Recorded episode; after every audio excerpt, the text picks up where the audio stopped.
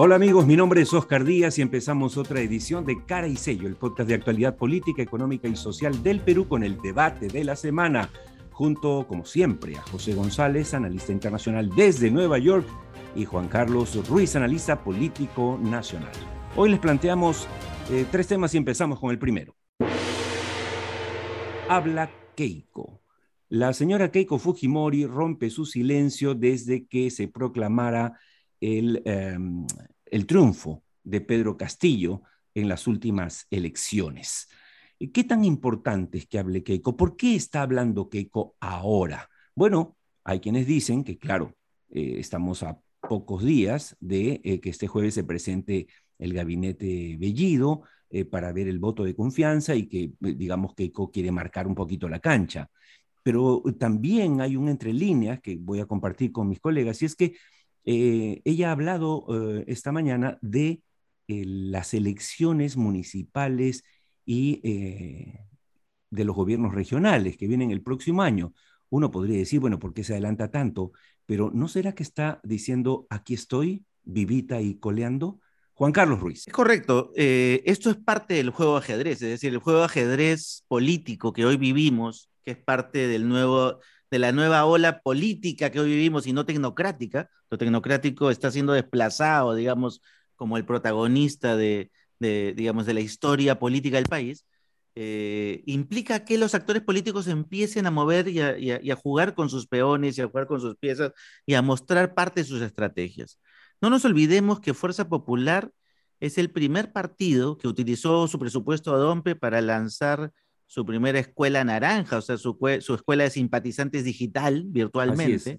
La, la, aludió. La primera fuerza política, sí. exacto, con el centro de formación o centro de formación de competencias para formar a sus militantes, capacitándolos para puestos públicos. Lo cual es bueno, ¿no? lo cual es muy bueno. Eso deberían hacer todos. Entonces, no es casual que alguien que está viendo también el futuro político empiece a decir, oye, yo estoy acá, como tú dices, estamos presentes, no, no, estamos, no nos hemos ido, o sea, nosotros no estamos muertos. O sea, el partido sigue porque además ella, entiendo, debe estar pensando en la trascendencia del partido, a pesar de que ella esté en upside o que esté hackeada o que esté neutralizada políticamente, ¿no? Ahora, José, una cosa, una cosa importante es que, eh, eh, para tu comentario, es que Keiko ha dicho también en esta entrevista en RPP eh, que eh, el caso de la elección ya es un caso cerrado y que reconoce al presidente Castillo. Correcto, o sea, finalmente cierra el capítulo de esas seis semanas en las que no teníamos presidente proclamado y en las que no se pudo diseñar una transferencia de gobierno más fluida que probablemente hubiera bajado el ruido político que estamos viviendo eh, y que ha incluido la salida de uno de los primeros ministros de la administración Castillo. Pero tengo una pregunta, Juan Carlos la actitud de Keiko en este momento, faltando días para el voto de confianza, habiéndose reunido el acuerdo nacional finalmente y tempranamente con las bancadas en flujo, incluida de Perú Libre, es también para determinar ella, determinarse como la cabeza de su bancada en un legislativo que va a ser clave en lo que deje de hacer el Ejecutivo no, además de su circunstancia personal, puede que sea un gesto de buena voluntad de cara al Ejecutivo ahora que viene a final de mes la decisión judicial en qué hacer con ella o no. En política no hay nada casual, ¿no, José? O sea, no hay, no hay ningún movimiento político que sea casualista, digo, la casualidad no existe. Existe causalidad, existe un objetivo y existe siempre puntada con hilo. Entonces, este, evidentemente lo que están haciendo ahorita es medir temperaturas para ver cuál es el voto que más conviene el día jueves, si es la abstención o es finalmente otorgarle el beneficio de la duda en la medida que están proyectando las futuras participaciones políticas hacia futuro. Es decir, me conviene ser una oposición eh, firme, ¿no es cierto?, con un voto en contra, me conviene ser una oposición firme pero con una abstención, o me conviene darle la confianza con manteniendo una crítica firme y decir, si ustedes no cumplen, se vendrán las interpelaciones uno por uno y tendrán que ir corrigiendo las fallas que, se vengan. Es decir, Todo eso, sí. Esa es la brevemente, brevemente, mm. Juan Carlos, eh, fuerza, ¿cuál es el peso de Fuerza Popular en la coalición que hoy día administra el legislativo? Vis a vis las otras partes del centro político que hoy día maneja el legislativo. Tiene una alianza clara con la mesa directiva, porque además le dieron su voto de confianza a la mesa directiva con la, condición de no participar en ella.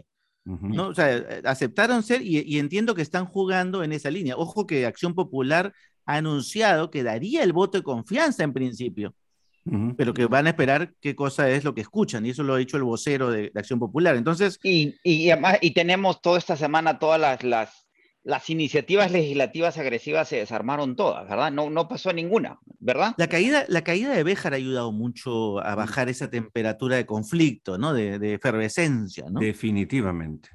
Y con eso vamos... Y es más, la elección de Maurtua, ¿no? Sí, hablando de eso, vamos a pasar al segundo tema. Pedro Castillo versus Vladimir Cerrón empezó la desunión.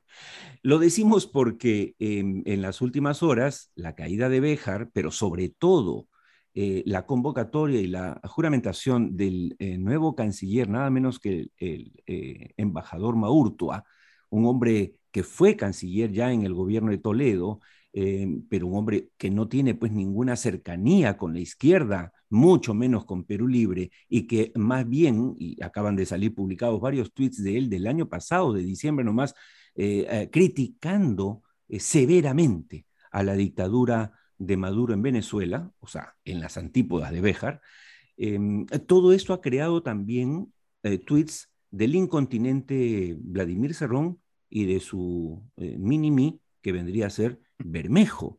Es decir, han empezado a hablar de que no están de acuerdo, que no representa al partido, etc. Entonces la pregunta ahí, José, para empalmar luego con Juan Carlos Ruiz, Dinos tú, ¿crees que empieza entonces a mostrarse que lo que hemos hablado acá es cierto y que eh, Pedro Castillo no está pisado bajo la, la digamos, eh, bajo el poder de Vladimir Cerrón? Lo que siempre hemos mencionado es que siendo objetivos y fríos y dejando la ideología o la opinión de lado, es que, el presidente Castillo ha demostrado ser un hombre con buen temperamento, muy camarquino, o sea, los que venimos de las regiones podemos eh, sentir, los cusqueños no son lo mismo que los huancas, ni los cajamarquinos, ni, nosotros los arequipeños. Ah, tiene buen temperamento, no pierde el control de sí mismo y pareciera que está demostrando carácter, pragmatismo, que toma decisiones propias, que le gusten o no uno, ah, e, es otra cosa. ¿sí? Lo que no nos queda claro es si tiene talento político para lidiar con estas aguas tan turbulentas que son las aguas de la política peruana. Pero la decisión de bajar es importante. Hoy día queda claro que probablemente quien escribió el discurso del 28 de julio con él fue Béjar, no Frank, ¿eh? Y, y, Béjar era su, mentor ideológico, ¿sí? Y de alguna forma podía o no hacer contrapeso a, a Cerrón, que es tóxico, ¿sí? E, y su mini, como dices, que es Bermejo, y haberse deshecho de Béjar le debe haber costado al presidente, pero quedaba claro que, que Béjar había agitado el avispero y que no, no tenía otra decisión que tomar, y como acaba de decir Juan Carlos, eso relajó mucho las tensiones políticas, y dice bien del presidente, vamos a ver qué pasa de aquí a la, al voto de confianza, porque hay varios ministros que tampoco deberían poder ser sostenidos en este caos burocrático en el que estamos viviendo, que la capacidad para escoger ministros, viceministros y cuadros técnicos es bastante pobre. Ahora, Juan Carlos, eh, conversamos eh, aquí en Cara y Sello que eh, todo parecía indicar que el presidente Castillo, a la hora que se le agote, como se le está agotando la, digamos, eh, la cantera, por decirlo de alguna manera, de personajes para cargos importantes y, por supuesto, empezando por ministros, eh, por ministerios, simplemente empezaría a mirar hacia su pasado, es decir, hacia Perú posible. La, el nombramiento de, de Maurtua en la Cancillería estaría confirmando nuestras sospechas. Es correcto, es decir, o sea, de, de, hecho Marrutua viene justamente de esa época en la cual eh, empiezas a recurrir a una cantera, digamos, de gente que no es pues tan radical como la más reciente que tiene al lado, pero, pero eso también pone manifiesto la, la, la, impericia, ¿no? La precariedad de gestión pública que existe en el entorno. No nos olvidemos de las tres vertientes que alimentan su tecnocracia, su burocracia, su, su, gestión pública. Sigue siendo Cerrón una que alimenta que ya, ya cada vez se comprueba que no es pues la, que, la decisiva o la más importante. Sigue, sigue habiendo una, una alimentación del entorno familiar que cada vez trata de coger mayor fuerza porque filtra muy fuerte, a pesar de la torpeza de algunos miembros de, de ese círculo Y está la caviar, ¿no? La, que, claro, que intenta ganar espacio porque tiene mejores cuadros que ofrecer.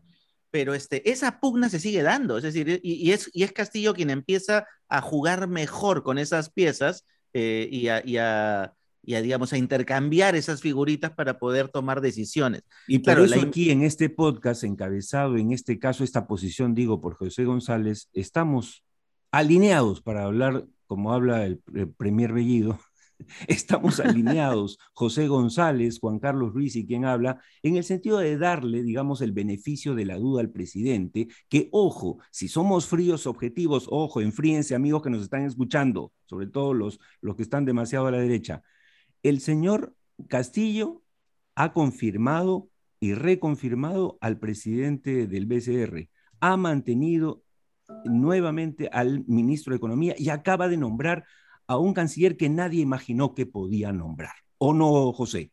Sí, además yo creo que con nombrando a Maurtua, después de haber escogido a Bejar, reconoce sus incompetencias y aquello en lo que hay que ser competente. Es decir, es mejor tener un diplomático de carrera con alguna actitud positiva de cara a la administración de Pedro Castillo, que hasta Keiko Fujimori reconoce que es presidente del Perú, su bancada no va a buscar la vacancia inmediata. Es decir, esa oposición que está dándole vueltas al Perú buscándola se queda sin piso, ¿sí? Y es clave, acuérdate, Oscar, que en el Perú yo creo que, que, desde la derecha más derecha hasta la izquierda más izquierda ya reconoce por el trauma que vivimos con Alan García uno que con la economía no se juega y probablemente con la diplomacia tampoco. Y yo creo que Béjar duró menos que Córdoba. Córdoba tenía el récord de 22 días y Béjar creo que tuvo 18-20 Ahora ya hay quien supera el récord. Exacto. Eh, eh, dice bien del presidente Castillo más porque toma una decisión en contra del jefe de su partido, el tóxico eh, Cerrón. Eh, toma decisión a pesar del ruido y, es, y empieza a enseriarse. Recordemos que este, este gobierno no tiene ni 30 días en el gobierno, no tiene ni 30 días en Palacio de Gobierno, en el gobierno efectivo. Ojo, con, e, ojo con este dato, José, ya se formó la oficina oficialmente otra vez de la primera dama. Y hay una oficina formal y están, están, están constituyéndose, es decir, están tomando control del aparato. Correcto. y, está, y, y, hay una demanda de, la jefa de su oficina por un manejo, por un mal manejo del presupuesto de su colegio. Ahora, habría que ver los detalles de, de cuánto dinero mm. estamos hablando, de qué sucedió. Ella dice que no tenía experiencia y por eso no presentó. Eso también es cierto, hay que darle beneficio de la duda a alguien en un colegio regional que le da la administración de un presupuesto que puede ser marginal y no publican los detalles. Yo quisiera ver números y, en ese beneficio de la duda, ¿sí? hay que entender también esta precariedad que es la del país entero, ¿no? Ahora, antes que nos gane el tiempo, pasamos al tercer tema rápidamente. Cuestión de confianza con economía nerviosa. Estamos a pocos días de eh, la presentación del gabinete Bellido. No sabemos a ciencia cierta si se mantendrá tal cual o habrá otro cambio. Se está pidiendo a gritos el cambio del ministro de Transportes y Comunicaciones, el de Trabajo, ¿no es cierto?